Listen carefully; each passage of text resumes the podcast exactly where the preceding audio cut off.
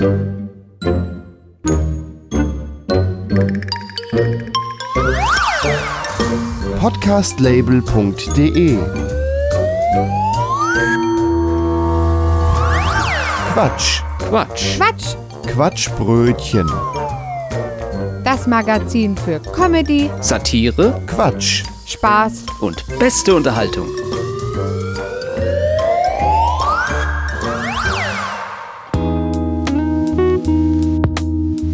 Herzlich willkommen zum Quatschbrötchen. Heute zum 105. Mal. Ich bin Matthias Kreuzberger. Und ich bin Gregor Börner. Heute mit diesen Themen. Wie unser Verkehrsminister Volker Wissing uns versucht, von seinen Aufgaben abzulenken. Und deswegen müssen wir technologieoffen bleiben. Ja, wir fragen uns, kennen wir eigentlich schon alle Vorurteile gegenüber Solaranlagen? Wir berichten von der Weltmeisterschaft im Wettpümpeln. Unsere Verschwörungstheorie des Monats, heute Chemtrails. Wir haben auch einen Vogel der Woche, heute der Wetterstar. Wir probieren heute aus, ob künstliche Intelligenz auch mit Dialekten klarkommt. Gegen Ende dann unser News Talk, die Perlen aus der Nachrichtenredaktion. Das Quatschbrötchen ist spendenfinanziert. Mehr dazu auf quatschbrötchen.de slash spenden und am Ende der Sendung. Aber jetzt wünschen wir euch viel Spaß.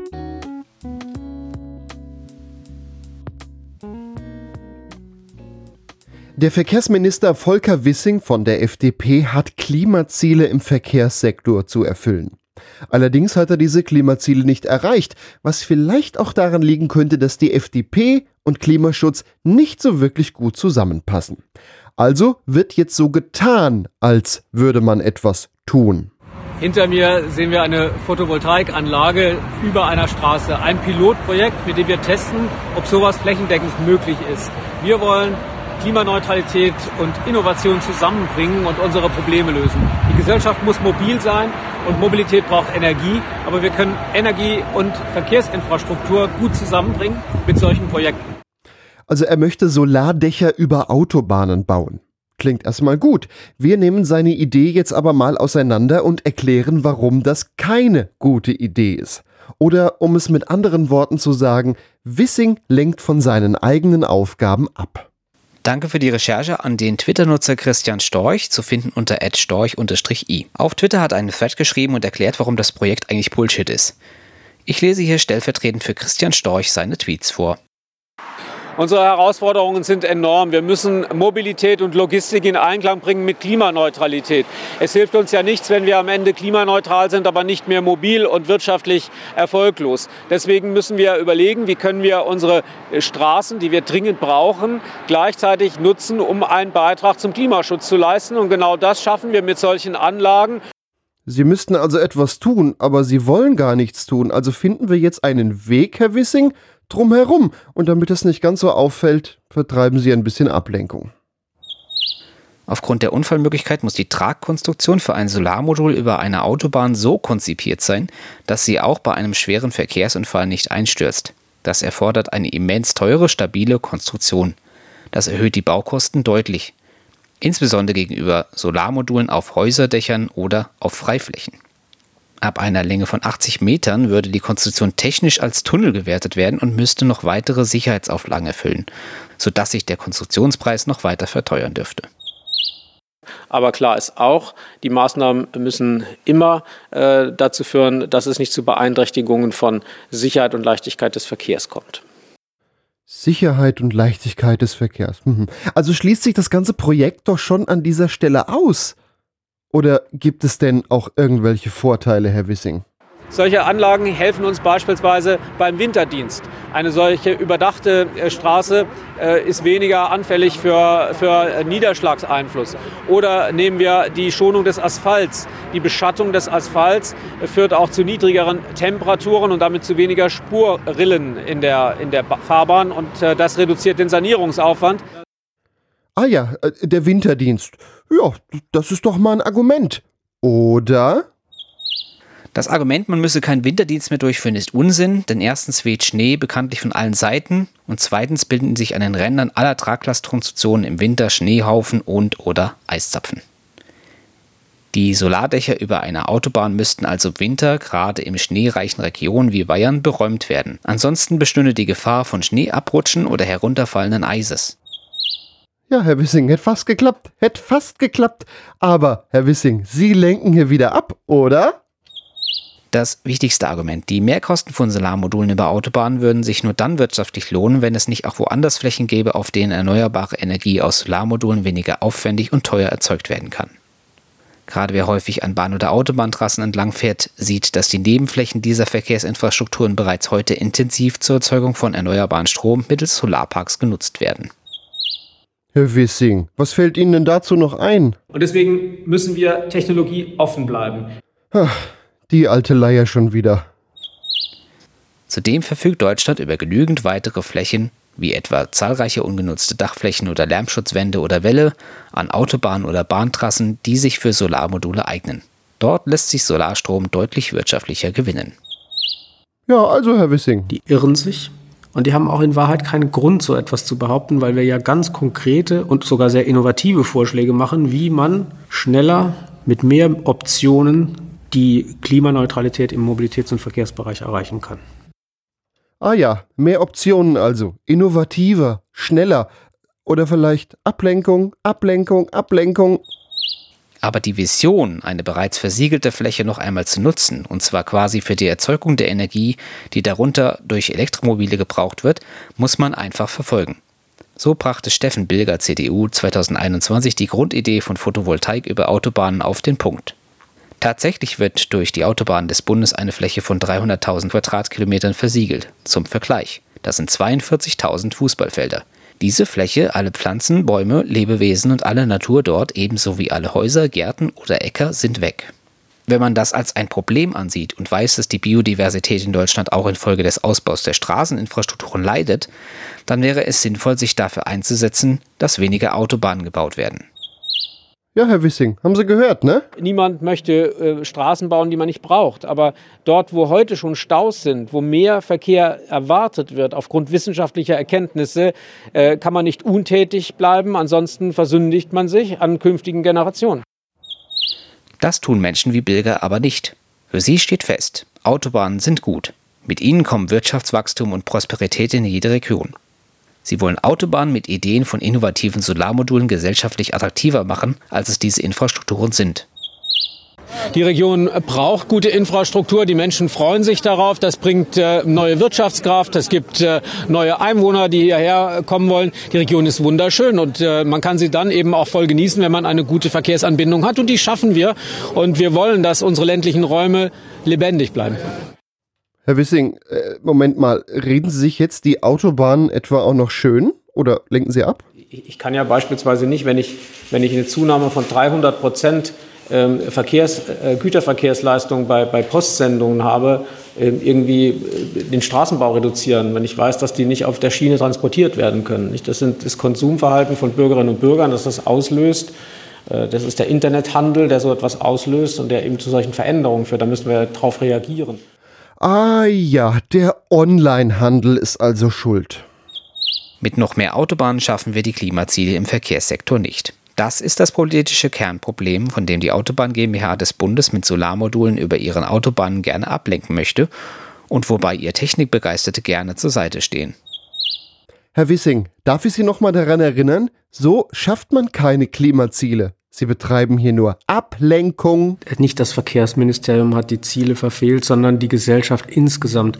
Es ist ja nicht der Verkehrsminister oder das Verkehrsministerium, das CO2 emittiert, sondern das sind wir alle, die Bürgerinnen und Bürger, die mobil sind, die im Supermarkt einkaufen, Produkte, die mit dem Diesel-Lkw angeliefert werden. Bürgerinnen und Bürger, die mit ihrem Verbrennungsmotor zur Arbeit fahren, zum Arzt fahren, Verwandte besuchen oder Verwandte, die sie pflegen, aufsuchen. Das sind wir alle, die diese CO2-Emissionen verursachen. Und wieder einmal sind die anderen schuld. Natürlich, Herr Wissing, nicht Sie privat oder das Verkehrsministerium verursachen die CO2-Emissionen, sondern die Bürger und Firmen. Aber Herr Wissing, es ist doch Ihre Aufgabe, daran etwas zu ändern? Wir sind äh, der Überzeugung, dass wir jede technologische Lösung brauchen, um unsere ambitionierten Klimaschutzziele zu erreichen und die Gesellschaft mobil zu halten. Herr Wissing, das haben Sie doch vorhin schon gesagt. Stichwort Technologieoffenheit. Und deswegen müssen wir technologieoffen bleiben. Fazit. Vermeintliche Innovationen wie Photovoltaik auf Autobahnen sind keine Lösungen für die Verkehrsprobleme, sondern lenken von ihnen ab und zementieren den Status quo. Sie behandeln lediglich Symptome. Und mit technischen Innovationen allein werden wir die Verkehrswende nicht schaffen. Das Bundesverkehrsministerium hat 12 Millionen Euro nicht etwa für eine Solaranlage über eine Autobahn ausgegeben, auch wenn das heute überall steht, auch auf der Homepage des Ministeriums. Tatsächlich steht die Anlage an der Rastanlage Hegau Ost, an der A81. 12 Millionen Euro für eine einzige Solaranlage. Das ist eine Menge Geld. Dafür hätte man beispielsweise auch die fehlenden Schilder für ein Tempolimit kaufen können. Nicht wahr, Herr Wissing? Quatschbrötchen. 50% of business is psychology. Solaranlagen boomen derzeit. Seitdem die Bundesregierung zum Jahreswechsel die Mehrwertsteuer für Solaranlagen auf 0% gesenkt hat, ist die Nachfrage nochmal richtig gestiegen. Bei Twitter hat Martin Hundhausen eher spaßeshalber gefragt, ob er schon alle Vorurteile gegenüber Solaranlagen kennt. Trolle durften auch mitmachen. Die nun folgenden Antworten stammen alle von verschiedenen Twitter-Nutzern. Photovoltaik schluckt uns die Sonne weg! Elektrosmog. Die ziehen Wärme aus der Umgebung. Wir müssen deswegen mehr heizen. Äh, War wohl ein Argument auf einer vergangenen Eigentümerversammlung. Ja, aber die neuen Panels mit 1000% mehr Ertrag kommen bald auf den Markt. Hier wartet ruhig noch mal ein bisschen. Seit mein Nachbar PV hat, spinnt mein Stromzähler. Zeigt zu viel. Der Wechselrichter stört also das Stromnetz. Weg damit, 111. Ja, aber beim Flachdach wird die Dämmung eingedrückt und dadurch ja auch beschädigt. Die Vögel werden geblendet und scheißen vor Schreck auf mein Auto. Äh, Die sind ja auch total umweltschädlich, ne? Also wegen der seltenen Erden da drin. Meine Stromkosten, die liegen doch nur noch bei 40 Euro. Ja, und dann ist ja die Altersvorsorge von den Scheichs, äh, von den Emiren und von äh, Wladimir Putin gefährdet, ne? Och, äh, unser Handelsbilanzüberschuss würde signifikant wachsen. Ja, und andere Länder wären auch noch neidisch auf uns. Die CSU müsste ihr Wahlprogramm überarbeiten.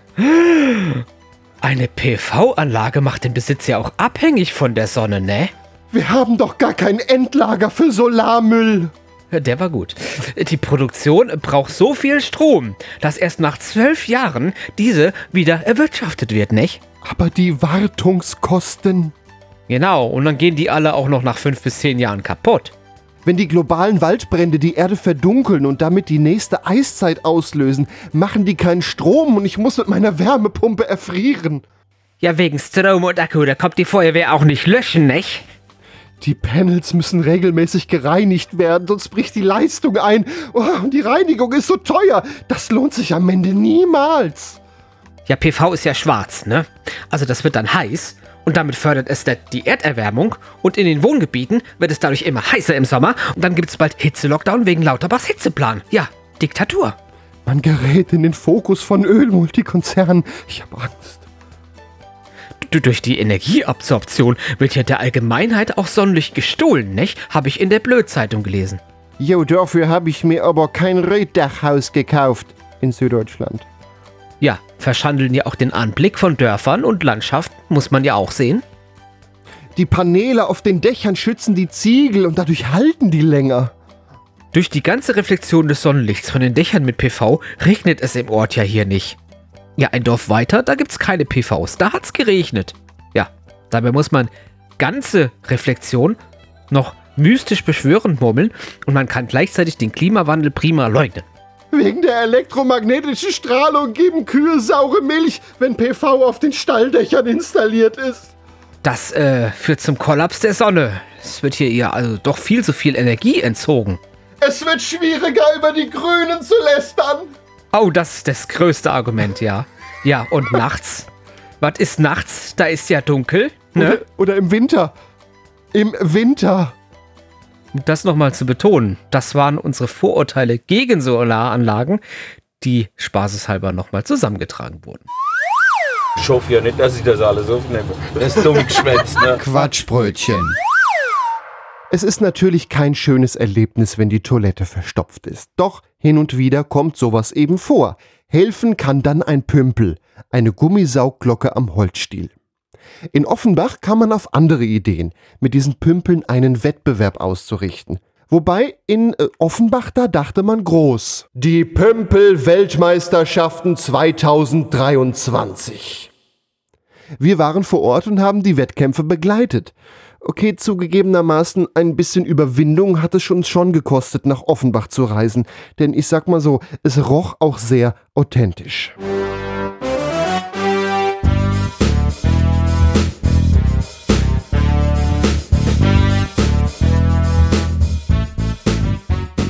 Willkommen zur verrückten Weltmeisterschaft im Wettpümpeln. Heute treffen sich die besten Pümpelsportler aus aller Welt, um verschiedenen Disziplinen ihre Fähigkeit mit den Gummiwerkzeugen unter Beweis zu stellen.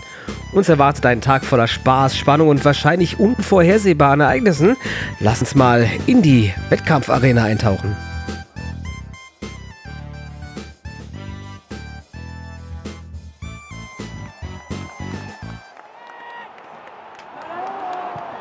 Unsere ersten beiden Teilnehmer, Tom und Lisa, stehen bereit für die Disziplin Pümpelweitwurf.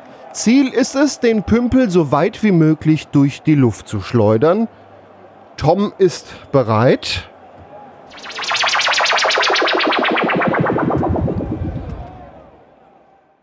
Ja, ein neuer Rekord. 50 Meter.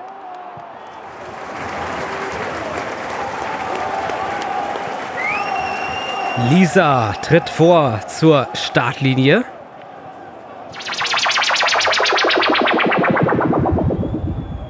Oh nein, er ist nach links abgedriftet. Der Schiedsrichter misst die Entfernung. 30 Meter. Und damit hat Tom die erste Disziplin gewonnen und erhält den Titel des Pömpel Weitwurf Champions.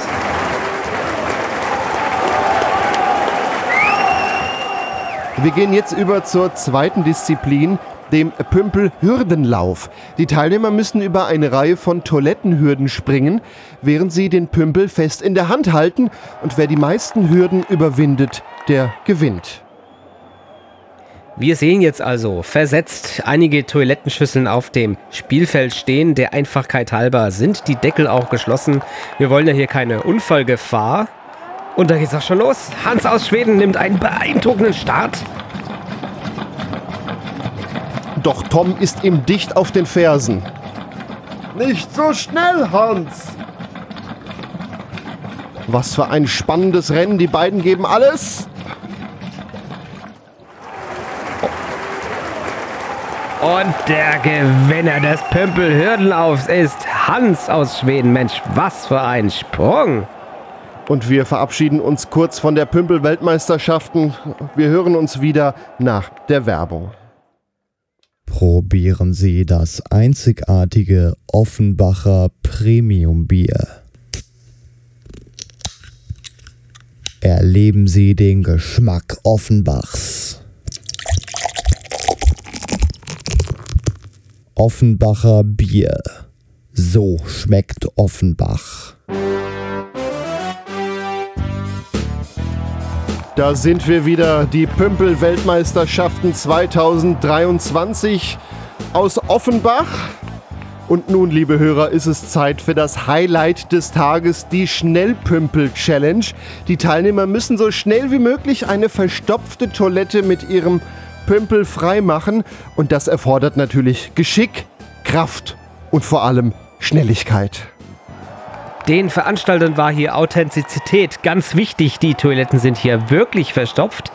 Du liebe Güte, die sehen aus, als wären sie hier direkt aus dem Bahnhofsklo vom Offenbarer Hauptbahnhof her geschleppt worden. Naja, jetzt wird jedenfalls gepümpelt.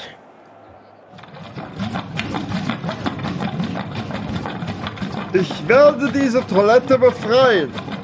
Nicht, wenn ich schneller bin. Es ist ein Kopf-an-Kopf-Rennen. Äh, Kopf an Kopf pümpeln, meine Damen und Herren. Und Lisa hat es geschafft. Sie hat die Toilette als erste frei gemacht oder äh, frei gepümpelt. Was für ein unglaubliches Finale. Lisa ist der Schnellpümpel-Champion mit einer beeindruckenden Zeit von einer Minute 14 und 13 Hundertstel.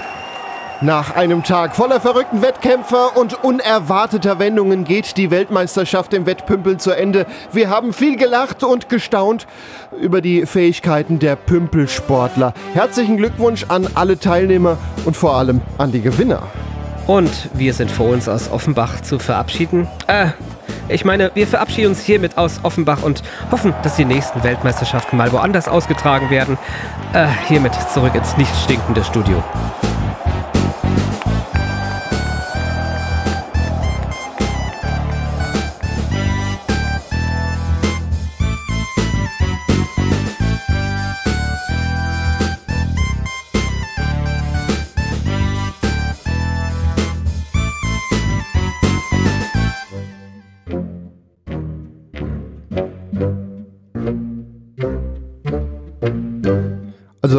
Ich muss ja mal anmerken, bei den Vorbereitungen der Pimpel-Weltmeisterschaft für den Beitrag habe ich ja Geräusche gesucht. Und du wirst es kaum glauben, im Internet gibt es ja Tutorials für alles Mögliche. Das glaube ich dir sehr gerne. Das weiß ich, dass es Tutorials für alles gibt. Es gibt auch für Tutorials für Dinge, die möchte man gar nicht sehen. Ja. Ja.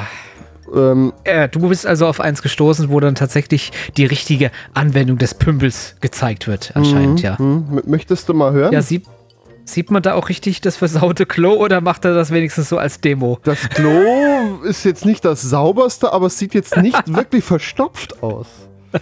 Okay. Naja, wir gucken mal rein, wie hier. Tutorial. Gucken im Radio. Ja, Wir, genau. ja wir, wir hören mal rein. Der Ton, der reicht schon.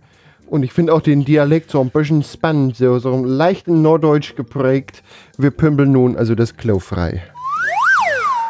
Moin Moin und Hallo. Heute zeige ich euch, wie ihr mit einem Pümpel die Verstopfung in eurem Klo wegkriegt. Ihr seht, wir haben eine Verstopfung anliegen, weil es fließt nicht mehr ab. Jetzt ist es wichtig, dass ihr den Pümpel ins Loch reinschiebt und dann hin und her bewegt. Dass sich da drinnen die Wassersäule durch den Druck, den ihr aufbaut, durch die Sauglocke rein und raus verlegt. Danach geht ihr hin und spült nochmal kurz ab, könnt dann nochmal immer Pümpel unter Wasser halten, pümpeln, abklopfen, so und weg damit.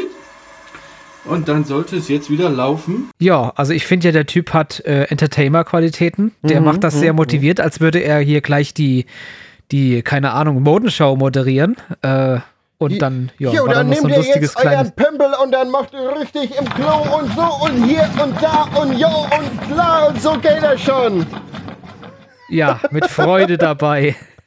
Ja, schaltet auch nächstes Ja. Mal beim Quatschbrötchen wieder ein und dann lernen wir, wie man den Waschbeckenabfluss wieder freikriegt. Also, das ist großartig. Wir haben was gelernt heute. Ja, siehst du, doch, wir sind doch Bildungsradio. Quatsch. Quatsch. Quatsch. Quatschbrötchen.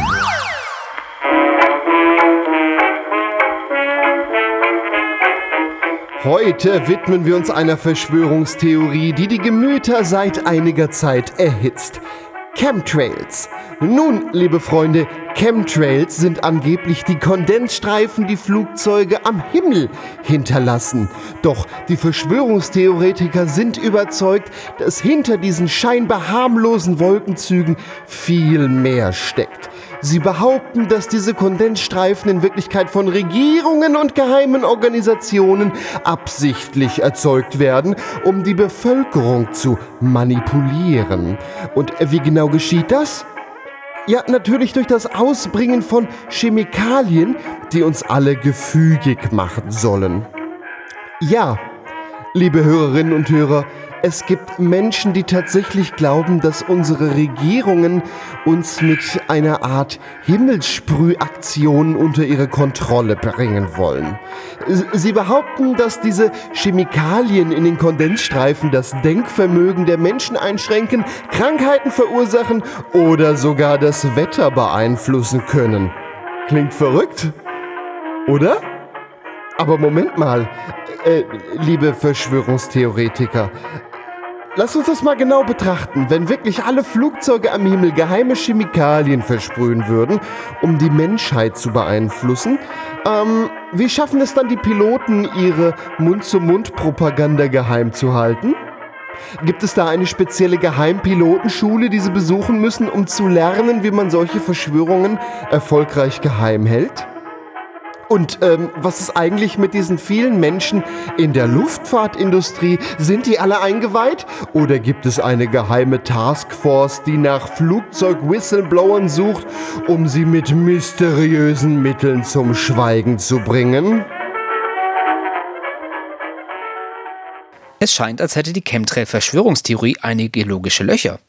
Und wenn man bedenkt, dass die Kondensstreifen tatsächlich durch kondensierte Abgase von Flugzeugen entstehen, dann ist die Erklärung Chemikalien zur Bevölkerungskontrolle wohl eher eine absurde Idee.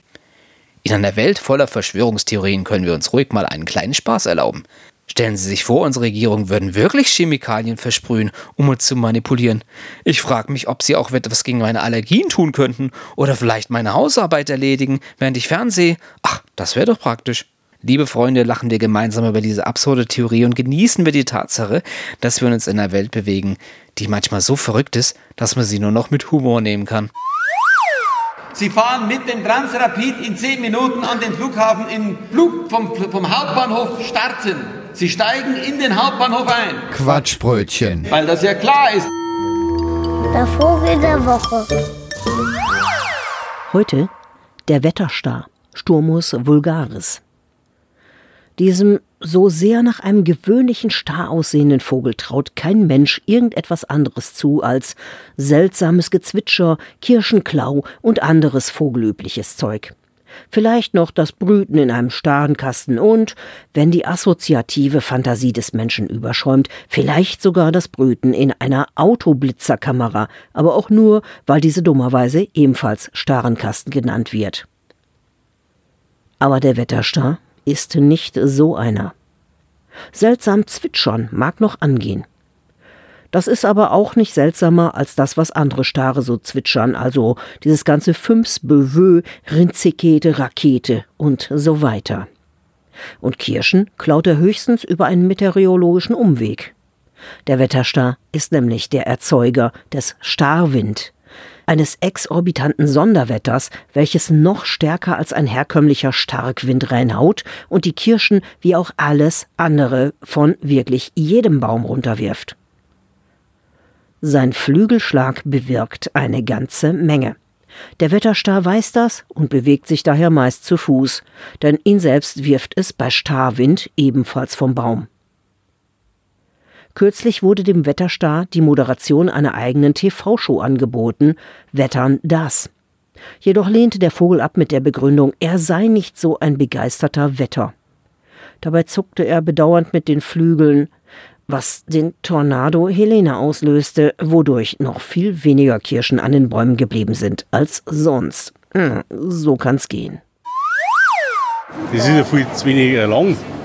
Das ist ja in, in zehn Minuten, wie der Stellver schon sagt, bist du in, in, im Flug, am Flughafen. Quatschbrötchen. Wir haben jetzt schon ziemlich viele Beiträge über ChatGPT und dessen Fähigkeiten in diese Sendung gebracht. Wir möchten aber trotzdem noch mal was dazu machen. Wir haben nämlich entdeckt, dass die künstliche Intelligenz ChatGPT auch Dialekte kann. Ja, da mussten wir natürlich auch das mal ausprobieren. Fangen wir doch einfach mal mit Schwäbisch an. So würde sich ein Schwabe über gestiegene Fahrkartenpreise im Nahverkehr aufregen. Ui, das regt mich aber auf, wenn ich höre, dass die Fahrkartenpreise wieder steigen. Das kann ich echt nicht fassen. Ich zahle schon genug Geld für das Geschwätz und jetzt machen die so eine Gaudi und erhöhen die Preise. Ich sag's euch, das passt mir gar nicht. Die haben ja wohl eine knall die schwäbische Schweibele. Egal, ob ich von Stuttgart nach Ulm oder von Tübingen nach Reutlingen will. Ich muss noch mehr Geld hinblättern für das verflixte Ticket. Und wofür? Für einen vollgestoppter Zug, wo ich keinen Platz zum Luftholen habe. Und am allerschönsten schimpft doch immer noch ein Bayer. Also, los geht's. Ja, mei, da reg ich mich gleich auf. Wenn das heißt, dass die Fahrkartenpreis wieder einmal erhöht werden, heißt mich, das geht schon auf keine Kur halt mal. Wir zahlen schon genug Geld für das Geschau und jetzt seid noch so frech und machen eine Preiserhöhung. Ja, die, das kann ja echt nicht fassen. Die haben ja echt einen Schmarrn im Kopf, die Münchner Grandler. Egal ob ich vor Augsburg nach Ingolstadt fahre oder von Regensburg nach München, ihr muss jetzt noch mehr brappen für das scheiß Ticket. Und dafür krieg ich einen überfüllten Zug, wo man keinen Platz zum Luftholen hat. Gehen wir doch nach Berlin. Diese Person regt sich über die vielen Touristen in der Stadt auf. Ey, ich sag dir was, dit hier fällt mir echt kein Stück. Die Touris hier in Berlin, Alter, die jeden mehr uffen Keks war. Jeden Tag diese Massen von Leuten, die uns hier auf der Straße überfahren. Können wir nicht mal mehr entspannt durch den Kiez schlendern, ohne über die Scharen von Besucher zu stolpern. Dit ist doch kein Ruhe mehr. Und dann die Schwaben, ey. Ich glaub, die fühlen sich hier wie zu Hause, wa? Überall hörst du bloß die schwäbischen Schnodderschnauzen quatschen. Ich mein, was soll denn das? Ich dachte, ich bin in Berlin und nicht in Stuttgart. Die nehmen uns die Kiezkultur weg und machen aus Berlin eine zweite schwäbische Provinz. Nee, das passt mir echt nicht. Und auch im hohen Norden findet man, dass deutlich zu viele Touristen an die Nordsee kommen. Moin. Na, das kann man sich doch glatt abregen, wenn ich sehen, was hier an der Nordsee so an Touristen rumläuft. Unnötig zu sagen, das sind echt Massen von Lüd, die uns hier die Buchs voll mocken. Kein Ruhe mehr uns dran. Kein freien Platz in die Kneipen. Das ist so echt nicht zu fassen. Sie kamen hier an, als wären sie der Könige von der Welt. Kick die dort mal an, mit ihren bunte Urlaubskluft und in die komische Rödel, die sie um sich schwenken. Unnützes Tüdelüt, da, das man hier gar nicht braucht. Und dann snacken sie auch noch ihren komischen Dialekten, dort kein Schied verstorn ist. Was blieb uns Lüd hier übrig? Kein Wunder, dass das manchmal für Umstände sorgt. Und dann die ganzen Strandkorbmieten, die so uppumpert sind. Das ist doch nicht normal. Wie Lüd hier an der Küste kennen uns doch wohl alle mit der Strandkorbe ut. Aber nee, die Touristen mögen sich anhören und dann glauben sie, sie wären hier die Schiedbüttel. Das geht mir echt ob den Sack. Und in Köln soll sich jemand KI generiert über anderes Bier als Kölsch aufregen. Echt, dat kann doch wohl net sinn. Wat is denn das für ein? Dit kennt Kölsch mag, dit geht mit der Deckel hoch. Et is ein Sakrament, ein Frevel förmlich. Wie kann man denn dat Kölsche Brauereijolt verachten und kein Genuss daran finden? Dat ist doch der Gipfel. Et is wie ein Verstoß gegen unsere kölsche Tradition und unsere lebenswichtige Kultur. Et is wie wenn man keine kölsche Lieder nicht singe. Et is ein Affront gegen alle kölsche Brauer, die sich mit Herzblut für dat kölsche Bier insetzen. Dat kann man ja wohl echt nicht dulden. Natürlich muss in unserer Aufzählung noch Sächsisch rein. Allerdings haben wir schon viel zu oft den Klischee-Sachsen genommen, der sich nur aufregt. Deswegen haben wir ChatGPT aufgefordert, uns aus der Perspektive einer Sächsin oder eines Sachsen darzulegen, warum die Kindheit in der DDR schöner war als im Westen. Erstmal, die Kindheit in der DDR war wie ein Abenteuer auf der Straße. Anstatt dich nur vor den Bildschirm zu pappen, konnte man richtig ummaden und drauf losdüsen. Ob Kletterei in der Barm, Verstecken spielen in der Ruine oder mit dem Radl in der Pampa brettern da hat's aber ordentlich Spaß gemacht. Und was die Schenke angeht, naja, da muss man sich keine Gedanken machen, ob du alte neueste Technik hast. Nee, bei uns gab's einen Haufen selbstgemachter Kram. Hast den Karton, paar Farben, ein bisschen Fantasie, kannst du dir alles Mögliche zusammenschustern. Von einem Kartonauto bis zur kuscheligen Decke. Da waren da keine Grenzen gesetzt. Und dann gab's da noch die Ferien. Sag mal, im Westen musst du dir einen ganzen Haufen Knete für den Urlaub ablatschen. Aber in der DDR hat er einen bezahlten Ferienheimurlaub. Du konntest dir ein schickes FDGB-Ferienheim mit der Familie einen saucoolen Urlaub verbringen. Und Klassenfahrten waren auch der Knaller, oder? Da warst du mit dem Klassenkameraden eine Woche lang weg, Sachsen unsicher machen und jede Menge Babbelsche im Kopf. No, da konnte kein Westurlaub mithalten. Und zum Schluss die Solidarität. Bei uns hat er einen starken Zusammenhalt, nicht? Wir hatten uns nie mit dem Konsumwahnsinn abgeschlottert sondern sich um ihn gekümmert.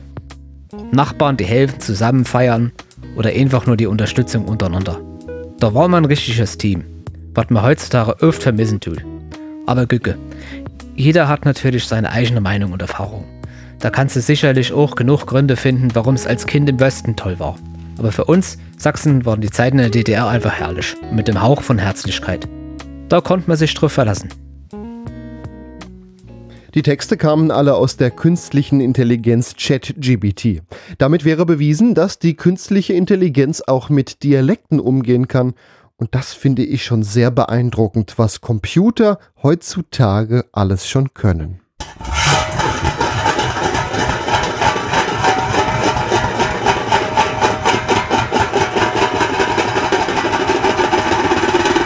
Quatschbrötchen. Kommen wir nun zu den Nachrichten. Wir schauen nach Belm, das ist ein kleinerer Ort im Landkreis Osnabrück und da gibt es einen Bach, der sogenannte Ickerbach. Und dieser Bach, der war jetzt rot. Richtig knallerot. Das ist eigentlich so ein Bild, da könnte man meinen, das ist irgendein Paralleluniversum oder man ist irgendwie auf dem Mars. Aber der Bach war nur rot, weil Gewürzmarinade ausgetreten ist. So Marinade, womit Grillfleisch mariniert wird. Ganz in der Nähe gibt es ein, äh, eine Firma, die AFO Werke August Beiße, die ähm, Marinade herstellen und dort spricht man von einer technischen Fehlfunktion. Versehentlich äh, ist dort Marinade in einen Regenwasserkanal gelaufen. Man hat auf dem Werksgelände eine eigene Kläranlage und da ist äh, eigentlich die restliche Marinade in einem Behälter aufgefangen worden und sollte dann in eine Biogasanlage, aber versehentlich ist es halt ausgelaufen durch einen unterirdischen Kanal. Ähm, da hing es dann erstmal ein bisschen fest, dann hat die Firma selber die Feuerwehr gerufen und eine Spezialfirma, die den Kanal spült. Dann lief alles wie geplant in den Bach rein. Der Bach war knallerot und dort konnte man die Marinade dann absaugen. Die Firma sagt, das Ganze war nicht schädlich für Umwelt und Natur, sind ja Lebensmittel, wenn du es mal so willst. Es hat halt nur wegen der hohen Konzentration doch sehr unane unangenehm gerochen. Und der Feuerwehrsprecher sagte, er hat an dem Tag selber noch gegrillt, aber Lust auf mariniertes Fleisch hatte er dann nicht mehr. Sprechen wir nun hierzu mit unserem Marinadenfachmann Rainer Kallmund? Sicher, sicher, wann ist es ja? Ja, Herr Kallmund, wollten Sie nicht mal ein Bad nehmen? Ja, das hätte ich machen können. Die hätten ja mal anrufen können. Da hätte ich mich reingesetzt. Und da hätte ich, hätte mich das, selber mariniert. Das Fleisch in den Bach gehalten und auf den Grill. Oder man hätte direkt die Fische aus dem Bach ziehen können durch den Marinadefilm und direkt ja, auf, den Film, auf, den, auf den Grill legen können. Das, das ist doch immer eine innovative also man sieht auf dem Foto den, den Bach rundherum viel grün und der Bach mächtig, ist knallerot mit Marmorierungen rot, drin. Ja. Es sieht toll aus, ja. Äh, witzig nicht sogar. Ich ja. weiß aber nicht, also ich glaube auch, wenn ich daneben gestanden hätte und das gerochen hätte, ob ich dann jemals noch mal Bock hätte auf Marinade. Weil wenn man mal überlegt, solche, solche hier zu Brühe zum Kochen, wenn man da mal direkt dran riecht an der Packung, das riecht ja auch total extrem, sodass du da eigentlich gar keinen Bock mehr drauf hast. Mm. So in dem Topf, das gibt sich dann wieder. Aber wenn ich mir das jetzt mal als Marinade vor, vorstelle, du liebe Güte. Ich denke, man mag das nicht in der Menge. Das, der Feuerwehrsprecher hat ja auch gesagt, an dem Tag hat er dann keine Lust mehr auf mariniertes ja. Fleisch gehabt. Ist nachvollziehbar. Sehr. Riech ja, doch einfach sehr. mal direkt an dem Beutel, den du vom Metzger kriegst, wo die Grillsachen drin sind. Das ist so ein Geruch, der ist schon stark, den braucht man so ja, nicht unbedingt. Aber nachher ich mein, der eh die Hälfte ins Feuer. es, ist, es ist nicht schön für die Umwelt, aber ich bin froh, dass es erstmal sowas ist als irgendwie Altöl oder so, weil das ist belastet die Umwelt ja dann doch länger. Ja, Kann man ja in dem Sinne eigentlich noch froh sein, dass das so harmlos war. Und eine Ölsperre hat geklappt. Man sieht auf dem Bild, wie eine Ölsperre aufgebaut wurde und da konnte man es dann absaugen. Es war ja nur ein Lebensmittel. Eine Grillsperre, ja. ja, ich hätte Lust zu grillen. Ja, Stichwort. Kommen wir zu unserer nächsten Meldung. Tatort Bielefeld Innenstadt. Da ist stopp, eine junge stopp, stopp, Frau stopp, durch. Stopp.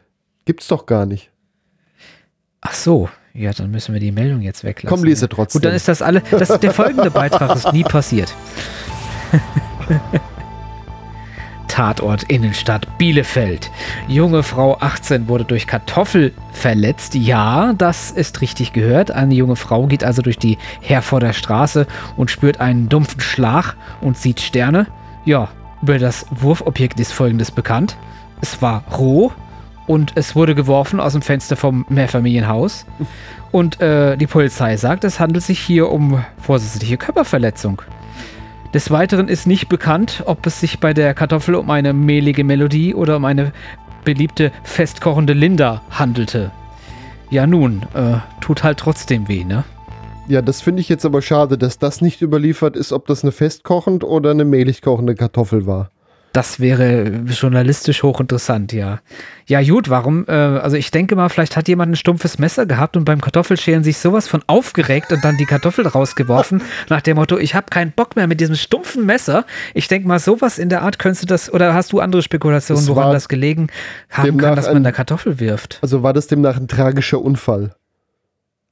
Ich denke mal, da hat sich ein Choleriker, ein Cholerikerfall. Da, wann wirft man sonst eine Kartoffel aus dem Fenster? Ich meine, das ist doch gutes Lebensmittel, das wirft man doch nicht weg.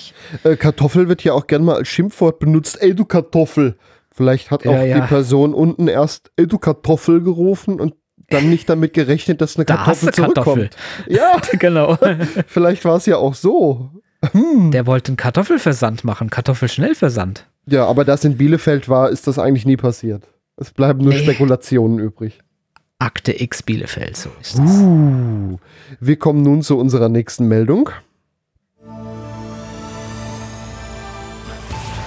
Wir gehen in den Landkreis Marburg-Biedenkopf. Da haben Mitte Juni äh, sind, ist dort ein Wahrsager und eine Geheilte aufgetreten und haben einer 64-Jährigen versprochen, Geld und Schmuck von Flüchen zu reinigen.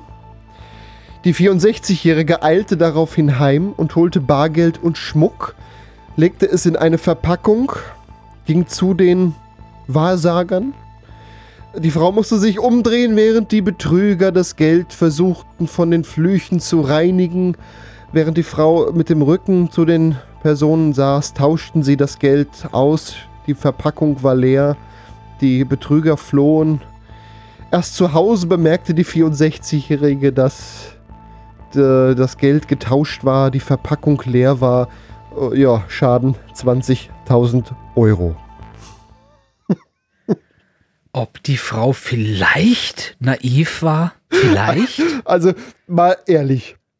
Wer auf so einen blöden Trick reinfällt, ich weiß nicht, ob man das so sagen kann. Ich glaube, man hat es dann auch nicht anders verdient. Nicht so die intelligenteste Person, kann man doch tatsächlich mal einfach Alterheim. sagen, ja. Oh ja, ich bring dir sofort mein Geld, dann heil es bitte. Ja, so ein Werbespruch. Wir reinigen ihren Geldbeutel von sämtlichen schädlichen Geld. Das kann man doch auch direkt dann so sagen. Mm, ja, nach dem ja. Motto, ihr schädliche Geld, das muss da dringend raus. Au wei, oh wei, Ey, wei. blöder geht's doch wirklich nicht, oder? Ich meine, diese Betrüger sind ja vielleicht gewieft, aber das ist schon ziemlich. Also, die haben wahrscheinlich selber, die Betrüger, sich gewundert, warum das überhaupt geklappt hat. Oder? Wollen- wir die Suchmeldung der. Polizei noch durchgeben oder ist eher unwahrscheinlich, dass hierüber jemand die Person. Ja, wir kennt? helfen doch gern. Mach doch Okay, mal. dann äh, kommen wir noch mal zum Seriösen. Eine der Betrügerinnen war vermutlich Russin, etwa 25 Jahre alt, 1,68 groß, hatte eine schmale Statur, helle Haut, und blonde Haare und trug eine schwarze Sonnenbrille und helle Sportschuhe. Die zweite Person, vermutlich Ukrainerin, Russin oder Slawin, sprach wohl Russisch mit ukrainischem Akzent, etwa 30 Jahre alt, 1,60 groß, wirkte gepflegt, hatte eine kräftige Statur mit auffallend großem Bauch. Oh, eine eher äh, bräunliche Hautfarbe, schulterlange blonde Haare mit violetten Strähnchen und trug ein hellbeiges Kleid und eine Brille. Das Ganze war in einem Waldstück äh, in äh, Marburg zwischen der Friedrich-Ebert-Straße und der Kreuzung Beltershäuser Straße am Köppel nähe der Bushaltestelle Christian Wolf Haus. Die Kriminalpolizei bittet um äh, Zeugenhinweise. Ähm, und ja, wer was gesehen hat oder wem eine ähnliche Reinigung angeboten wurde, Hinweise bitte an die Polizei Marburg. Die Telefonnummer sage ich jetzt nicht, die könnt ihr euch dann raussuchen. Ja, Gregor, da ich habe gesehen, dass dein gesamtes Geld ist komplett verflucht. Also das musst du mir jetzt ganz dringend äh, überweisen. Ja, dann Das sag mir doch nicht mal deine Kontonummer, drücken. dann- Das, das reicht per Überweisung, aber dann bist du von sämtlichen Flüchen hiermit äh, geheilt. Ja, äh, an der Stelle dann auch mal der Hinweis, wenn euch das Quatschbrötchen gefällt, würden wir auch gerne euer Geld reinigen. Auf quatschbrötchen.de slash spenden findet ihr unsere Kontonummer.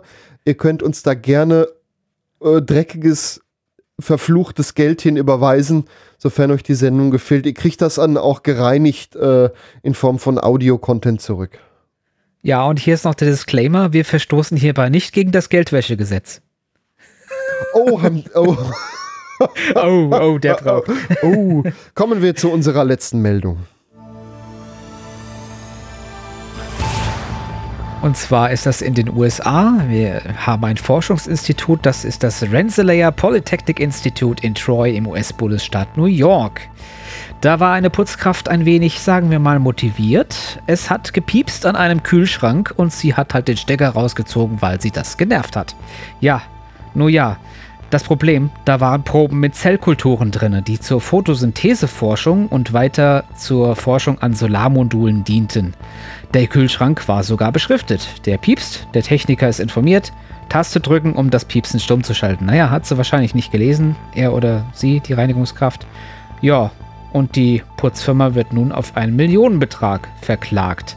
Denn dadurch gingen etwa 20 Jahre Forschung verloren.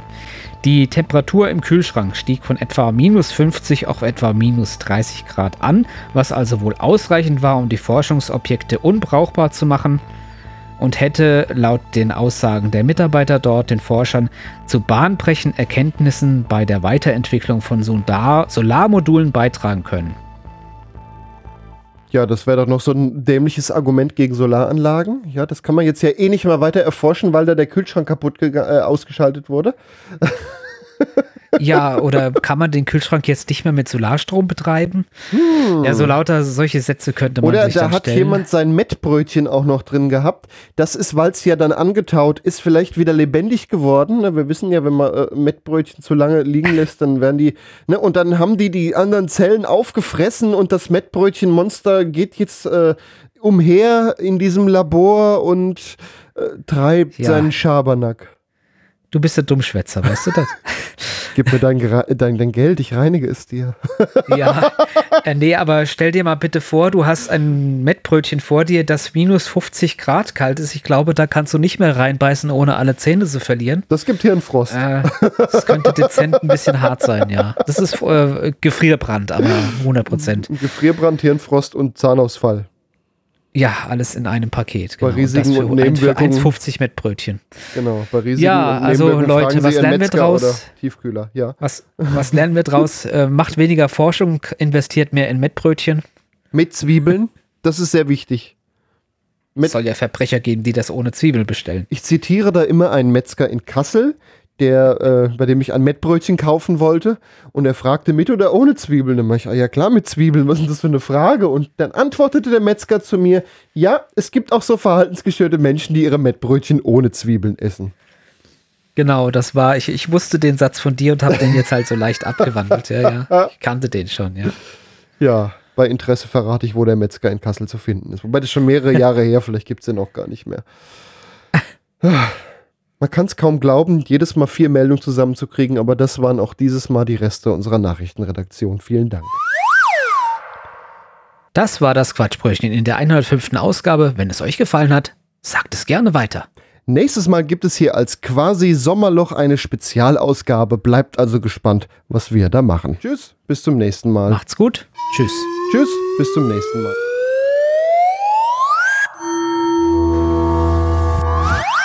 Das Quatschbrötchen lebt von Spenden. Sowohl Vorbereitung als auch Produktion einer einzelnen Folge sind etwa zwei bis drei Tage Arbeit. Die Arbeit wollen wir uns auch weiterhin machen, denn die macht auch großen Spaß. Und jetzt kommt ihr ins Spiel. Wenn euch das Quatschbrötchen gefällt, würden wir euch um eine kleine Spende bitten. Manche Hörerinnen und Hörer haben sogar einen Dauerauftrag eingerichtet und überweisen so monatlich eine Kleinigkeit. Bei den meisten sind das übrigens kleine Beträge, so 1 bis 5 Euro. Aber in der Summe macht das dann auch ganz schön was. Wenn ihr uns also auch was zustecken wollt, ob einmalig oder regelmäßig, findet ihr die Kasse auf quatschbrötchen.de slash spenden. Bezahlen geht auch ganz einfach via PayPal. Dankeschön an alle, die das immer mal wieder machen. Ein ganz besonderer Dank geht übrigens an alle, die das sogar regelmäßig machen. Vielen lieben Dank. Ich lebe zum Teil davon.